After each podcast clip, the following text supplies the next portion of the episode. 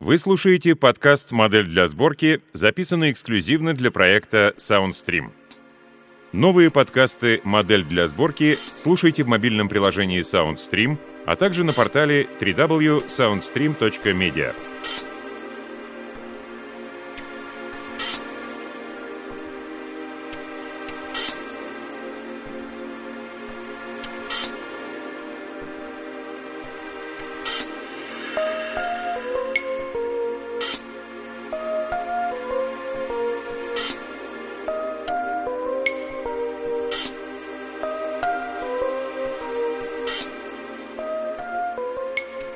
Сергей Чекмаев. Дневник Маллигана. Рассказ из вселенной игры The Uncertain. Студия Common Games.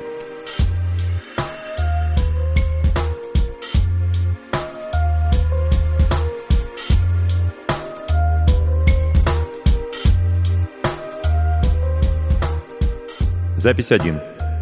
12 июня. Удивительное ощущение снова держать в руках обычную ручку. Я уже столько лет ничего не писал сам, но после замены сустава предупредительный медбот посоветовал разрабатывать кисть. Что ж, я выбрал такой способ. Непривычно, конечно. Голосовой ввод куда проще и удобнее. Наверное, я сначала буду наговаривать запись, а потом аккуратно перепишу ее в этот талмуд. Кстати, пластановый заменитель лучевой кости работает отлично. Просто не нарадуюсь. Можно не только забыть об артрите, но через полгода-год даже снова вернуться к спиннингу. Современная медицина действительно способна на чудеса. С тех пор, как домашний автодиагност напрямую связали с медицинской службой, не нужно звонить в скорую или записываться к врачу. И мы с Луизой снова начали задумываться... Да, о запретном. Мне давно за 50, она тоже не девочка, хотя для меня навсегда останется той тоненькой смуглянкой, что я встретил в университетском кампусе почти 30 лет назад. Я полюбил носить ее на руках, а она с разбегу прыгала на меня при встрече. Сейчас, конечно, так не получится, но моя Лу по-прежнему стройна и прекрасна. Даже роды не изменили ее изящной осанки. Когда Мик увлекся скайджампом, мы не пытались его отговаривать. Я же помню себя в его годы. Адреналин кипел в крови, хотелось подвигов, восхищенных девичьих взглядов и славы. Ну да. Может быть, мы зря не применили родительскую власть. Вряд ли только он стал бы нас слушать. Сжал губы, один в один материнский жест, молча развернулся, хлопнул дверью и все равно бы сделал по-своему. А потом было поздно. Ветер на площадке для приземлений в тот день поднялся нешуточный, но в допустимых пределах, и организаторы все же решили не отменять соревнования. И когда очередной порыв разметал яркий в цвет комбинезонов вингсьютов человеческий клубок в небе, никто не забеспокоился. Не впервой. Раскроют парашют и приземляться и попробуют по новой. Может быть, так и случилось бы, но Следующий удар ветра перемешал цветные кляксы. Парни зацепились стропами, а в километре стояли опоры высокочастотный лэп. Нам позвонили только вечером. Мика кремировали в закрытом гробу, и на похоронах, помню, я проклял парапланы, летающие крылья и вообще все связанное со скайджампом. С тех пор мы иногда заговаривали о ребенке осторожно, как два сапера, что нащупывают безопасный проход — через заминированный участок. Обсуждали и молча соглашались с неизбежным. «Да, да, ты права, наверное, уже поздно рожать. Скорее всего, это опасно в твоем возрасте». И все же... Однажды я рискнул перепрограммировать автодиагност. Задал ему прямой вопрос и получил большой список необходимых тестов и проб — Каких нервов мне стоило просто уговорить Лу, сейчас и не подсчитаешь. Роды в 44 — это все-таки солидный риск, пусть в сети полным-полно успешных примеров. А через неделю после всех тестов мы получили положительный ответ. Да, возможно. Да, ребенок родится здоровым. Да, необходимы дополнительные анализы, стационарные наблюдения в Центре планирования семьи. И за месяц до срока лучше лечь на сохранение. Но все возможно. Вероятность успеха 97,6%.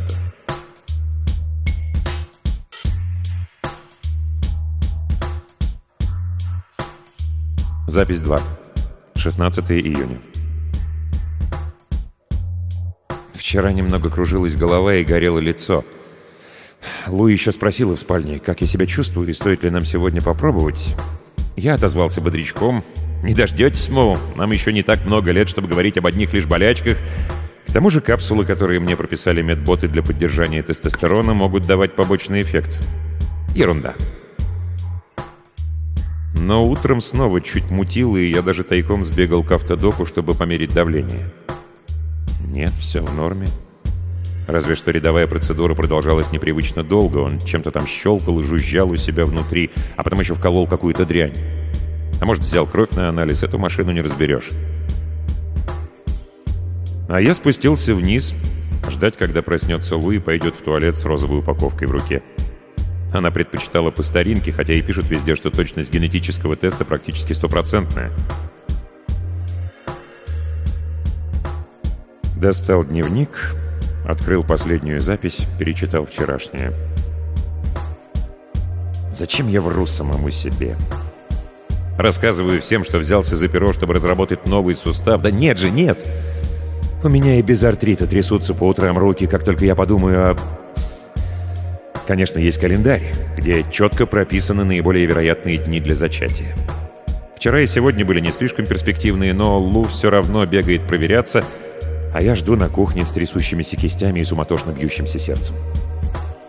И просто чтобы не сойти с ума, пишу в свой старомодный молескин с плотной матерчатой обложкой. На ней, кстати, нарисована погремушка. Обычная погремушка, которой уже не пользовались, наверное, и в моем детстве, но все прекрасно знают, как она выглядит. Я иногда думаю, если человечество внезапно исчезнет, роботы останутся одни — им тяжело будет разобраться в наслоениях нашей культуры. Представляю, как некий механический исследователь внимательно изучает такую же вот игрушку и приходит к совершенно парадоксальному выводу. Куда ему понять, для чего она предназначалась на самом деле? Что за чушь лезет в голову? Лу вышла немного грустно и покачала головой. Ну да, мы особенно не надеялись, но все же... Все же... Я молча указал ей глазами на белый листок, прикрепленный к вытяжной трубе над плитой. Ни мне, ни ей не надо смотреть, что там написано. Мы помним наизусть. Это полная распечатка нашего общего теста.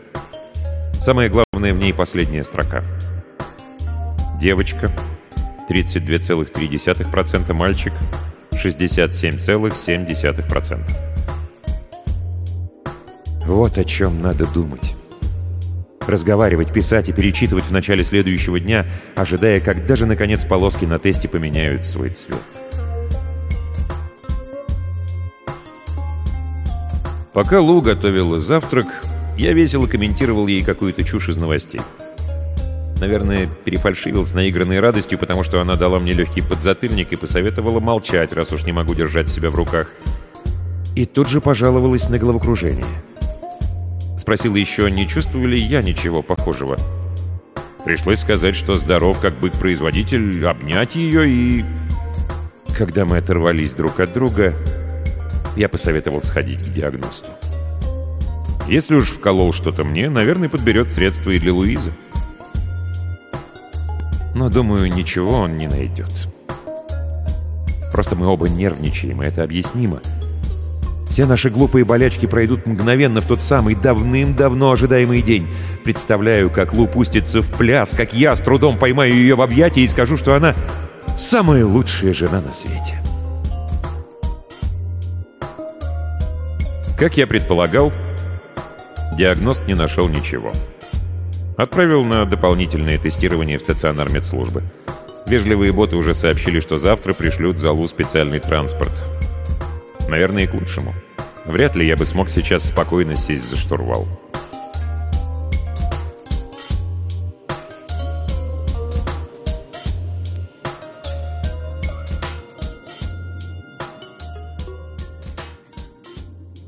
Запись 3. 17 июня. Утром пришло уведомление из медслужбы. Мы подорвались собираться. Лу почему-то решила, что опаздываем, и у дверей вот-вот приземлится знакомый кар с красной полосой. Но я первым делом включил запись. С витиеватыми извинениями дежурный бот сообщал, что из-за высокой загруженности стационар не сможет принять нас сегодня. Не уверен, но Лу, похоже, немного расслабилась. Как бы ты ни относился к роботам, не слишком приятно, когда у тебя внутри копаются бездушные холодные пластиковые куклы. Ой, только не надо приписывать мне педиофобию, любимую тему ток-шоу и сетевых баталий. Разумеется, я вижу полезность ботов, понимаю, что с повсеместным внедрением интеллектуально активных моделей резко повысился уровень жизни. Но временами, когда вот такой манекен без лица поворачивается к тебе и что-то произносит через синтезатор — Кажется, что он лишь изображает запрограммированные эмоции. А, ерунда. Конечно, изображает, он же робот. Что загрузили, то и показывает. Обновление прошивки добавляет вежливости, предупредительности, заботы, а на все прочие случаи есть исполняющий протокол. В новостях, как всегда, пугали вспышкой очередного заболевания. Ну да, после введения универсальной прививки каждый случай кажется настоящей пандемией. Но зато теперь стало понятно, почему перегружен стационар. Ладно, мы подождем. Ждали столько лет, глупцы. Пара дней ничего не изменит. Лу согласилась с моими выводами, но дала понять, что эта тема ей не слишком приятна. По крайней мере, смогу заняться делами. Если бы ее увезли в стационар, я не находил бы себе места. Знаю, как это бывает. Все валится из рук. Мысленно ты там, с ней. Можно, конечно, поехать вместе, но зачем? Внутрь все равно бы не пустили, а нервничать и мерить шагами пустое пространство я могу и дома.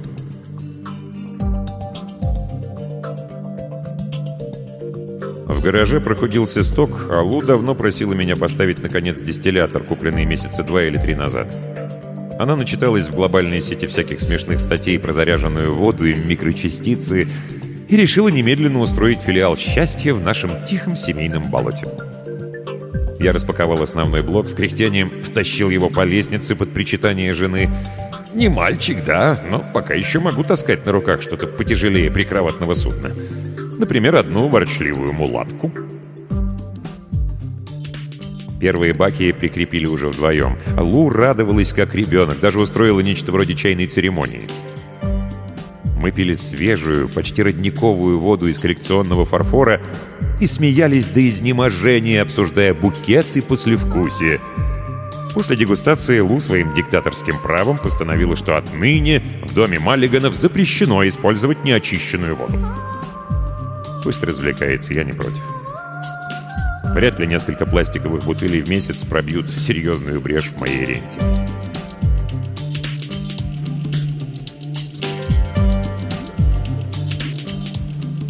Под вечер она совсем оттаяла.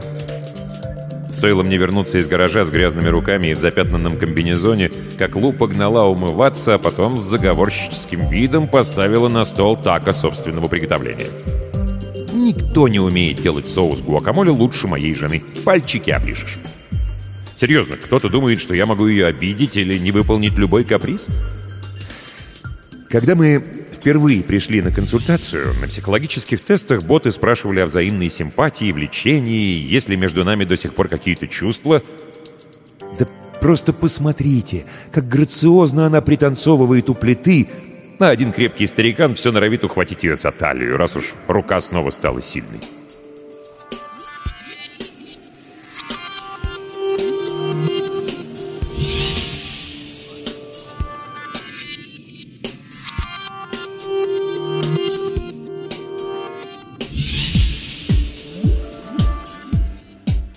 Запись 4.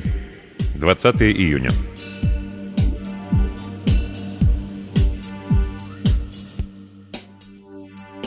Медслужба кормила нас завтраками целых три дня. Случай небывалый. Я даже не припомню, когда бы приходилось ждать очереди на редкую процедуру. А тут обычное обследование в стационаре. Не знаю, что там случилось. Повторных новостей про вспышку очередного H5N19X3 больше не было, а вездесущие гонзы трубили о масштабном программном обновлении медицинских ботов. Как бы то ни было, вторник и среду Лу просидела, что называется, на чемоданах, потом расслабилась. К вечеру мы решили попробовать еще раз, и, конечно, она снова побежала проверяться. Тест опять не показал ничего. Жена вернулась расстроенной, на все мои расспросы отвечала односложно, а потом и вовсе отвернулась к стене. Ночью я слышал, как она плакала.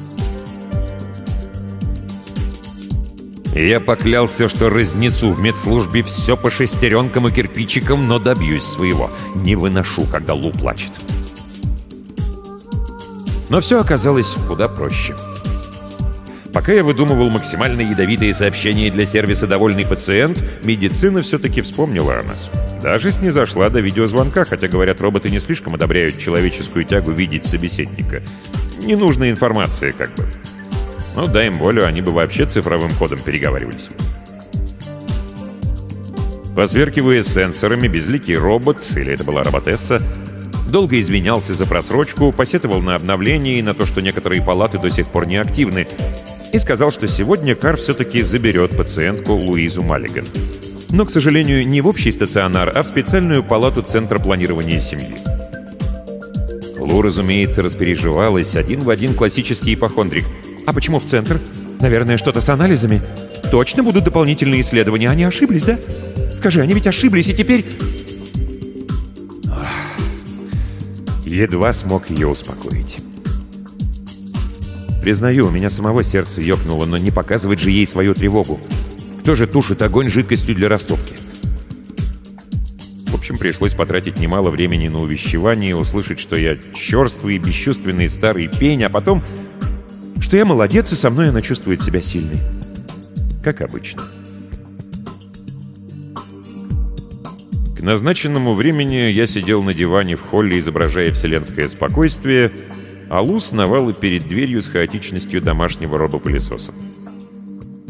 Конечно, она первой заметила заходящий на посадку кар, подскочила ко мне и так стиснула ладонь, что у меня аж глаза полезли из орбит. «Не волнуйся», — сказал я. «Посмотрят, проверят, проведут тесты, если нужно. Завтра к вечеру уже будешь дома». Странно, но она поцеловала меня в макушку. Попросила не засиживаться с любовницами, выставить их к ее приезду и не пить больше специально отстаиваемую воду для флоксов. Есть же питьевая. Что за дурацкая мужская привычка? Она давала мне указания, словно мы прощались на долгие месяцы. Я уже и не помню, когда такое было в последний раз. Обычно мы все делали вдвоем, даже когда ссорились. Сигнал домашнего сторожа заставил Лу вздрогнуть. Она крепко прижалась ко мне и полминуты не хотела отпускать. Но кто-то же должен был открыть дверь. Когда она уже садилась в карту, посмотрела на меня с таким отчаянием, что я едва не бросился следом. Но Лу быстро взяла себя в руки. Моя сильная и решительная девочка. Остановила раскрытой ладонью. «Все хорошо, мол, не переживай, милый». Медботы вежливо попрощались, Санитар сел рядом с пациенткой, а сопровождающий забрался на переднее сиденье. Машина качнулась на взлете и на осторожной глиссаде пошла в верхний эшелон, открытый только для аварийных служб. А я вернулся домой, нацедил из дистиллятора полную кружку воды и выпил залпом, словно хотел прокинуть в себя всю безграничную заботу своей Лу.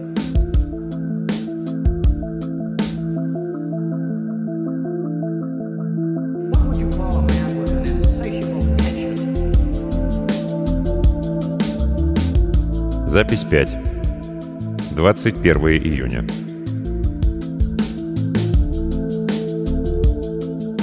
Ночью я спал омерзительно.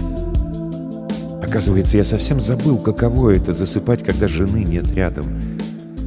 Даже когда я поздно возвращался из мастерской и не хотел ее будить, когда мы ругались, и она демонстративно выносила мою постель на диван, всегда я чувствовал ее рядом. Дыхание, скрип кровати, невнятное бормотание. Утром я часто жаловался в шутку, что Лу ворочается во сне и подталкивает меня на самый край кровати. Она, разумеется, спорила, и все кончалось веселой вознёй, перьями от подушек, а то и долгими поцелуями. Знаете, как это бывает? Но она и в самом деле упиралась в меня коленками. А сейчас... Я лежал на нашей огромной кровати один и чувствовал страшную, неудобную тесноту. Тесноту одиночества. Утром, как проснулся, бросился звонить в центр. Услужливый дежурный сообщил, что пациентка Луиза Маллиган сейчас на обследовании, что беспокоиться не о чем, и как только она освободится, то обязательно свяжется со мной. Разумеется, легче не стало. Я выкрутил на максимум громкость интеркома и пошел готовить завтрак. Как быстро мужчины дичают без женской руки. Лу любит подавать все на разогретых тарелках с салфетками и приборами, потому и отказалась в свое время покупать кухонного помощника. Баловство, мол. Я и представить не мог, что когда-нибудь придется готовить без нее. Обжигаясь, ел руками прямо из пищевой упаковки, пил из пакета соевое молоко и совершенно не ощущал вкуса. По-моему, Лу держала его для панкейков. Когда запищал первый вызов, я с трудом заставил себя успокоиться. Пригладил волосы. Если она увидит меня на экране вот таким, с всклокоченным чубом и безумными глазами, то наплюет на все процедуры и примчится выяснять, в чем дело. Не могу же я сказать, что у меня не получается спать без нее. Но Лун написала сообщение. Не знаю уж, почему не захотела звонить. Наверняка это вечная женская проблема. А я сегодня утром плохо выгляжу. Да наплевать мне, как ты там себя видишь, милая. Я ведь смотрю не только глазами. Бедняжка жаловалась на медботов, довольно скрупулезно перечислила все процедуры, которые с ней вытворяют. Никогда бы не подумал, что она у меня такой педант. В ответ прислал ей пару смайликов, за что удостоился воздушного поцелуя. Ну да, да, совсем как в молодости. Иногда неплохо почувствовать себя старомодным. Программу обследования серьезно расширили, и вопреки тому, что я говорил, ни сегодня, ни завтра Лу домой не отпустят. «Не волнуйся, Стиви, здесь отличная компания, мы с девочками обсуждаем бас мужчин». Я спросил, когда можно будет ее навестить. И Лу молчала почти минуту, прежде чем неуверенно ответить. Мол, пока не надо, она узнает и скажет время. А лучше никуда не торопиться и подождать ее дома. Совсем скоро мы будем вместе. Удивительно, как греет эта фраза. Совсем скоро мы будем вместе. Вечером я послал жене витиеватые пожелания спокойного сна и опять не дождался видео, хотя втайне и надеялся на это. Либо стесняется перед новыми знакомыми, либо дуется на меня за излишнюю опеку. Ладно, Завтра постараюсь держать себя в руках.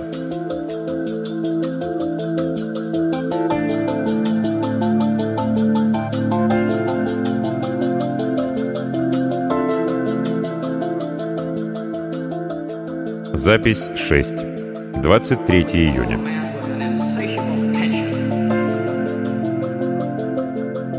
За день мы с Лу обменялись десятком сообщений, но, судя по краткости, она действительно не скучала в центре. Общительная девочка, конечно, она не могла отсиживаться даже в самой комфортабельной палате и пошла знакомиться к соседкам. А женщинам только дай зацепиться языками. Небось и вправду перемыли в своим благоверном все косточки. Под вечер снова заикнулся, что хотел бы ее навестить, но Лу сослалась на строгий режим, на жесткие ограничения для посетителей. Не знаю, но, по-моему, она все это выдумала. В информационном блоке Центра планирования семьи мужей призывали приходить как можно чаще, чтобы их слабая половинка не чувствовала себя одинокой. Все сложные моменты в жизни лучше переживать вместе и все такое. Не знаю уж, откуда миссис Маллиган взяла страшилки про короткие часы посещения и медконтроль на входе. То ли это внутренний фольклор постоянных пациенток, то ли на самом деле боялась, что я увижу ее в неподобающем виде. — как будто за 25 лет совместной жизни я не успел разглядеть все, что она хотела бы спрятать. Спал снова плохо. Под утро проснулся от какого-то липкого и малоосмысленного кошмара. Спустился вниз, жадно пил с минуту, бездумно глядя в окно. Вдоль нашего тихого проулка пронесся медицинский аэрокар в сопровождении полицейского фургона. От неожиданности я даже поперхнулся очередным глотком. Без сирен, без проблесковых маячков, но скорость явно превышала все разумные пределы. У Земли так носиться запрещено даже аварийщикам. Что еще стряслось? Я развернул экран планшета, мазнул взглядом по значку новых сообщений, пусто, и вызвал информационный канал. Наскоро пробежал первые строчки новостей и стартовые кадры роликов к ним. Тишина и благодать. Лунные копии отгрузили какую-то там по счету капсулу с гелием-3, парк открыт после реконструкции, незначительные перебои в городском водоснабжении исправлены. На следующей неделе начинается фестиваль красок. Ничего. Никаких тревожных известий, даже обновление прошивки давно ушло в архив. Доморощенные гонзо-журналисты на все лады склоняли городские службы, по милости которых произошел сбой, но вяло от скуки за полным отсутствием других, более горячих новостей. Нашим диванным стрингерам только да, из любой мелочи сделают повод для хайпа. И кому только пришло в голову назвать простых видеоблогеров из моей молодости независимой гонзо-журналистикой. Пришлось вернуться к окну. Несколько семейных роботов выгуливали домашних питомцев. Уборщик деловито подновлял дорожное покрытие. Аэрокары медиков и полицейские фургоны в поле зрения больше не появлялись и я не сразу понял, что меня так насторожило. На улицах почти не было людей. Разок промчались дети на скутерах, богемный старикан из соседнего дома вышел на променад, и все. Только через полчаса, с большим отставанием от графика, грузно проплыл желтый школьный автобус, судя по окнам, непривычно пустой. В полной тишине пискнул вызов — от неожиданности я чуть не подпрыгнул. «Лу!» К сожалению, нет.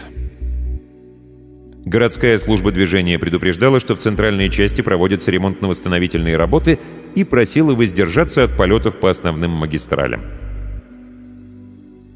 Странно, но в разделе уличных камер я ничего такого не заметил.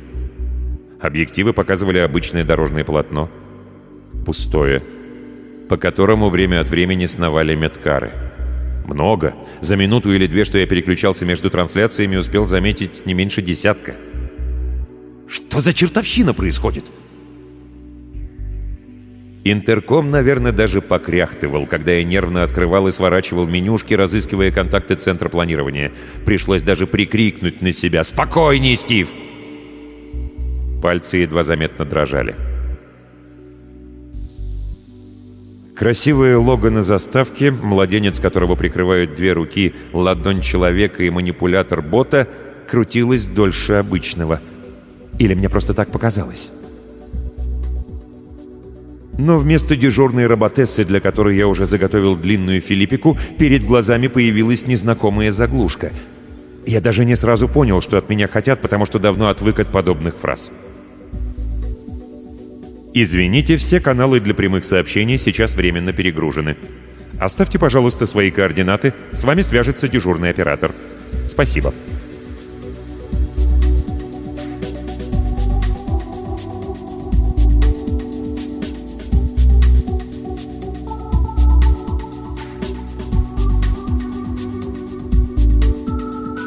Запись 7.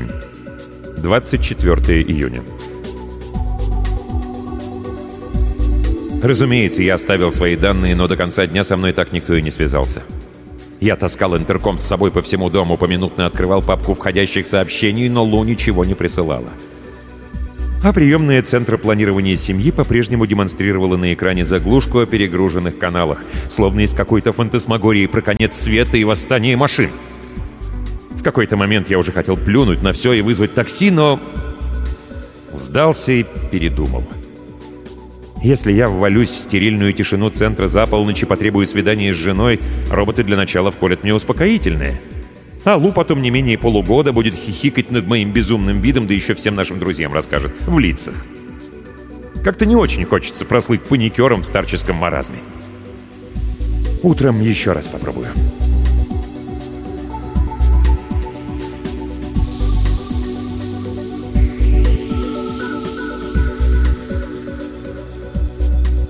Четвертая одинокая ночь далась мне нелегко.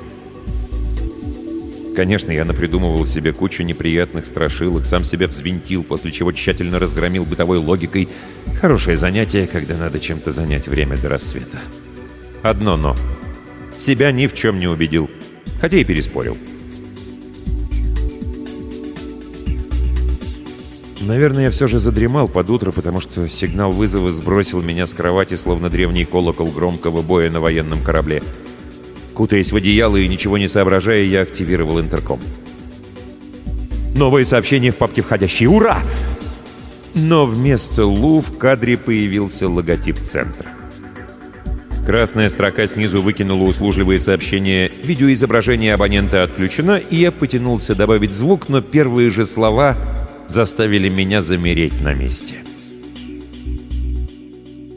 Уважаемый мистер Маллиган, Центр планирования семьи извещает, что состояние вашей жены, Луизы Маллиган, незначительно ухудшилось. После консилиума ведущих специалистов было принято решение сменить консервативное лечение на интенсивную поддержку. Просим вас не волноваться. Состояние пациентки находится под постоянным контролем сертифицированных медиков. Сначала я даже не понял, о чем речь. Какое лечение? Лу поехала всего лишь на дополнительное обследование, стационарное, потому что некоторые процедуры, как утверждали боты, нельзя было провести амбулаторно. Что за чертовщина творится? А если то самое обновление прошивки, о котором столько говорили, принесло с собой масштабный сбой? Если перепутаны данные пациентов, мою жену сейчас лечат от того, чем она никогда не болела. Через мгновение я уже натягивал штаны. Сон слетел, и мысли в голове казались ясными и четкими. Наемный кар брать нет смысла. Если на городских магистралях проводятся какие-то работы, машину просто не пустят в центральный квартал. Так что разумнее всего вызвать такси. Рободрайвер может высадить меня хоть у самого входа. Не было времени тыкать в панели, я командовал голосом. «Окей, интерком. Такси к центру планирования семьи немедленно. Доплата за срочность». Планшет принял вызов, по экрану побежали строчки выбора перевозчика, но я не смотрел. Бриться не было времени, так что я просто освежился легким парфюмом и накинул строгую рубаху. Лу не любит, когда я благоухаю, как китайская роза, но этот аромат ей знаком. Подарок на юбилей свадьбы. «Свободных машин не обнаружено», — ровно сообщил поисковик.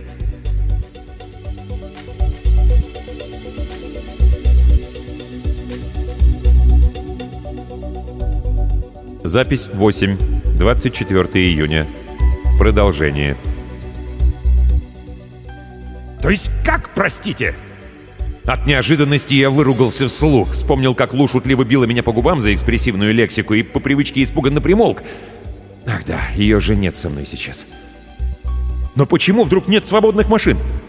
В городе с десяток служб, они обмениваются данными напрямую, и даже если рядом нет каров из одного агентства, другое всегда готово подхватить изнемогающего клиента. По социальным индикаторам драйверы получают баллы за доставку нетрезвых или нездоровых пассажиров, так что любой вызов они рвут друг у друга с руками. Или что у них там, с манипуляторами? Незастегнутые рукава мешали печатать, но я не обращал на них внимания. Быстро вытаскивал из поисковика окошки, открывал их, наскоро пробегал глазами информацию перевозчика. «Извините все машины на сервисном обслуживании». «Приносим свои извинения. Драйверы проходят процедуру обновления прошивки». И даже просто «Машины задействованы в городской программе. Обратитесь в другую компанию». Я присвистнул. Попытался точнее, но из пересохших губ вырвалось лишь какое-то змеиное шипение. Все таксокары либо на обслуживании, либо разобраны властями, либо их водители обновляют ПО. Что-то в последнее время слишком часто боты меняют программы. Или так было всегда, просто я только сейчас стал обращать на это внимание. Придомовой сторож жалостливо пискнул предупредительным сигналом. Кто-то вошел в охраняемые пространства. Я отмахнулся. Опять уборщик пришел сметать осенние листья. Но нет. Через пару мгновений кто-то позвонил в дверь. Фронтальная камера не показывала ничего. Лишь краешек пустующей улицы и политый ночным дождем полисадник перед входом. Однако пару месяцев назад по просьбе Лу я поставил еще один объектив. Она опасалась соседских мальчишек, которые якобы могли оборвать редкие для нашей глубинки экзотические каллы. Жена почти полгода выращивала их в теплице и, наконец, решилась пересадить в широкую катку рядом со ступенями и традиционным ковриком «Welcome». Не знаю, что меня остановило. Может, подсознательная осторожность? Может, накопившиеся за эти дни странности? Обычно я открывал дверь сразу. Район у нас тихий, патрули ходят едва ли не каждый час. Чего бояться? А тут все-таки включил обзорку. У порога, прижавшись к стене, чтобы не попасть в поле зрения камеры, прятались два полицейских бота, а далеко за их спинами, прикрытая зеленой изгородью, темнела громада фургона. Я прибавил звук, но, увы, когда роботы не стремятся адаптировать свою речь для общения с людьми, понять их сложно. Между собой они всегда переговариваются на повышенных скоростях. Я успел уловить что-то про водопровод, про сигнал вызова такси. Значит, они отследили мой заказ и пришли выяснить, в чем дело. Собственно, так часто бывает, если ты захочешь получить через анонимный аукцион что-то нелегальное. Копы явятся к тебе на порог за разрешением. А если его не обнаружат, прочтут нудную лекцию и выпишут штраф. Но это касается наркотиков, высококалорийной еды, редких животных и ядовитых химикатов, всего того, что, по мнению медслужбы, может быть опасным для человека. И такси? Опять шалости новой прошивки? Два шага до шкафа, тревожная сумка, фонарь, теплое одеяло для Лу — Современное поколение так привыкло к спокойной жизни под недремлющим оком верных роботов, что уже почти забыло слова «тревожный комплект» и готовность к эвакуации. А мы еще помним. Я сорвал с петель серую накидку, в которую иногда ездил порыбачить на заброшенный карьер. Просунул в рукава сжатые кулаки, накинул капюшон, спустился в кладовку, перевел дом на максимальный режим охраны и выбрался на задний двор через мусорную дверь. Интересно, за сколько я доберусь до центра планирования пешком? Я хочу увидеть Лу и увижу ее. Я заставлю пропустить меня к ней.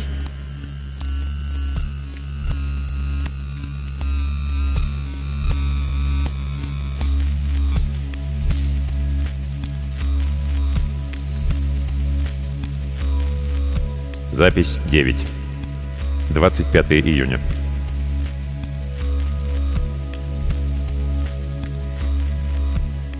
После всех странных событий я наконец-то могу немного успокоиться.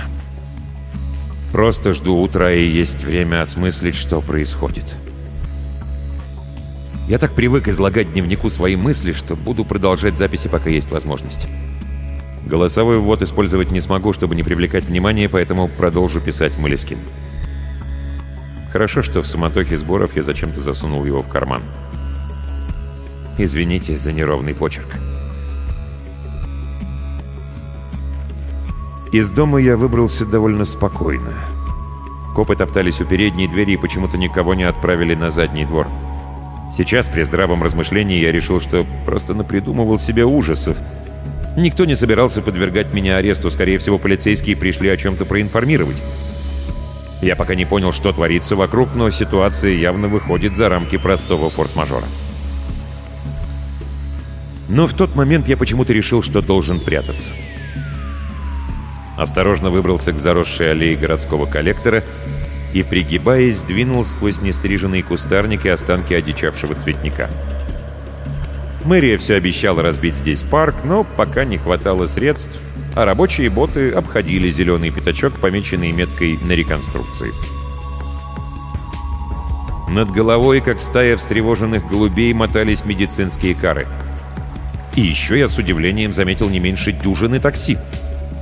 Машины садились где-то в пригородах, потом взлетали, собирались в колонны на аварийном эшелоне и уходили на север.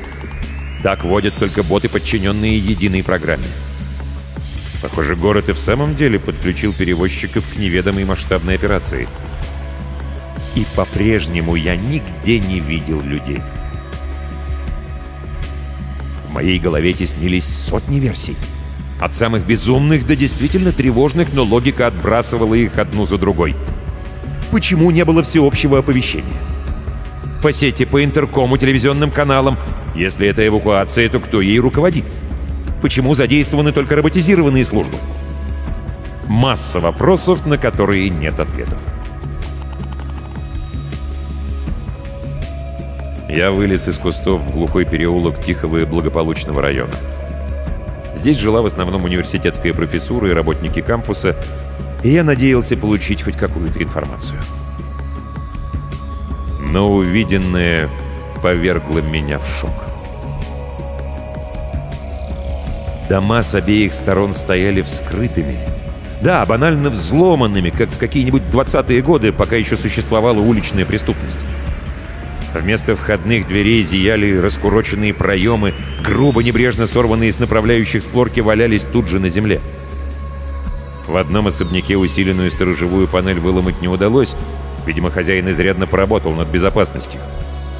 Поэтому неведомые злоумышленники вырезали ставни и проникли в дом через окна первого этажа. Они даже прислонили к раме нечто вроде импровизированных направляющих из досок, чтобы удобнее было выносить Выносить что? Я просто не мог понять, что происходит. Где полиция? Если и в самом деле произошло несанкционированное проникновение, то где копы? Почему в небе до сих пор не черно от следящих дронов и патрульных перехватчиков? Через минуту я получил ответ.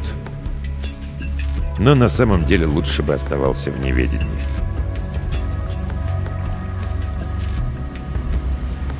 Проулок медленно перешел в тенистую аллею. Впереди маячил расчищенный пятачок, домашняя стоянка, забитая пустыми карами. Под прикрытием полированных бортов я подобрался к повороту и заглянул за угол. У ближайшего дома стояли две машины такси и полицейский фургон. В зияющем проеме деловито сновали медботы — Конечно, глаза у меня уже не те, что в молодости, но я смог очень четко разглядеть, как они выносили из дома накрытые белым полотном человеческие тела и грузили их на заднее сиденье наемных желтых каров. Много тел. Не меньше полудюжины. Наверное, всю семью, что совсем еще недавно так дружно жила за этими стенами.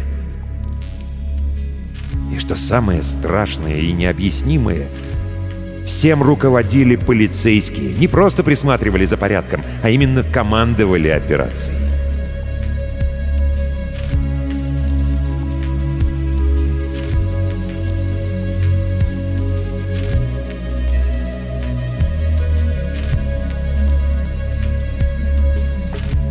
Запись 10. 25 июня.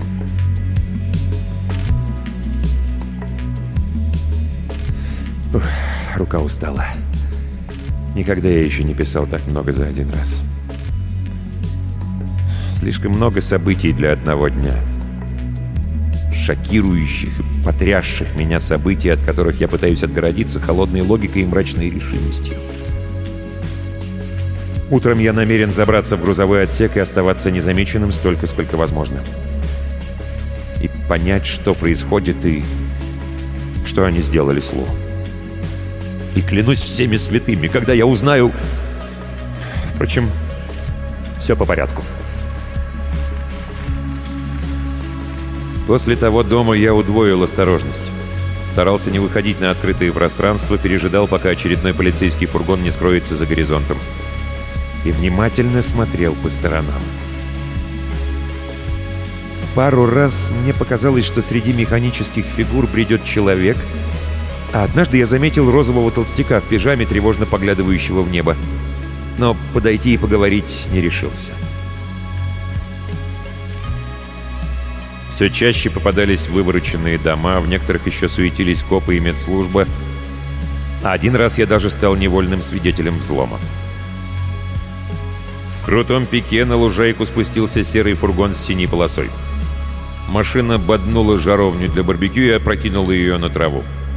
Копы вывалились разом из нескольких дверей, двое встали у входа, а третий с пневматическим тараном, размеренным и, судя по всему, привычным ударом, вышиб дверь.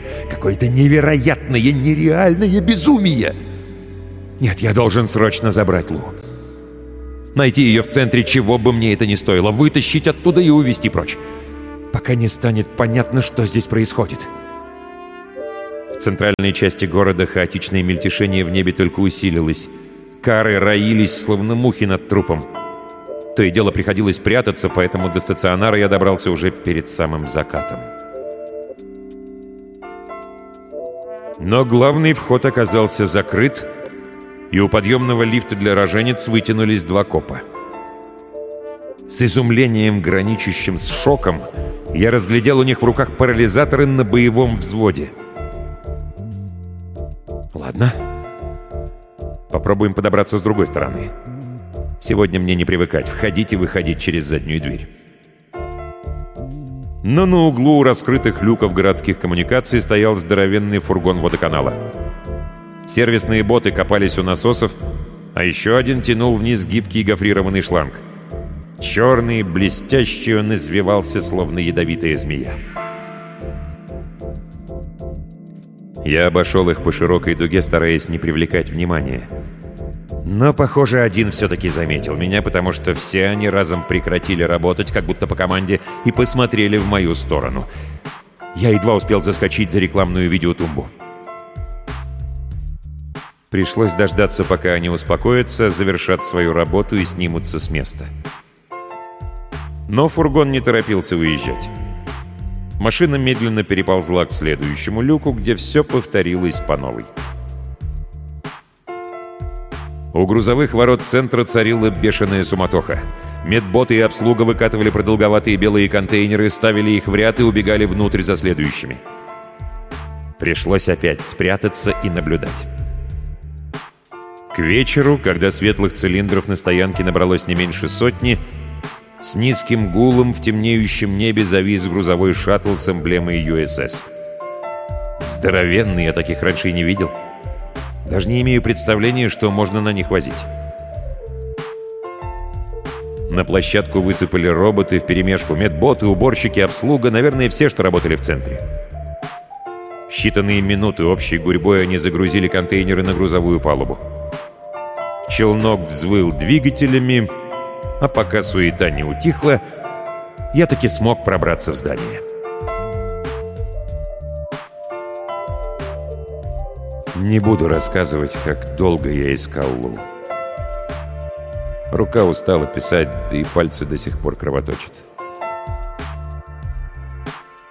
Я нашел ее палату, Нашел длинный грузовой коридор, вдоль которого тянулись многочисленные мокрые следы. А потом я нашел ее. Моя Лу неподвижно лежала в одном из белых цилиндров. И за покрытым инием прозрачным пластолитом я отчетливо видел ее лицо. Спокойное, умиротворенное, с маленькими льдинками на ресницах. Неживое. Не помню, сколько я бился, пытаясь вскрыть контейнер. Я содрал ногти и в кровь разбил костяшки. Наверное, я что-то кричал. Не помню. Цилиндр лишь насмешливо подмигивал какой-то своей индикацией на боку. Я бегал по этажам в поисках любых инструментов, но все, что я мог найти, так и не помогло освободить мою девочку. И тогда я решил просто ждать. Ждать, пока не прилетит следующий шаттл, чтобы забрать Лу от меня навсегда. Я сделаю все, только бы пробраться внутрь. И берегитесь. Те, кто все это устроил, берегитесь. Вас предупреждаю я, Стивен Маллиган. Дважды не сбывшийся отец и теперь уже бывший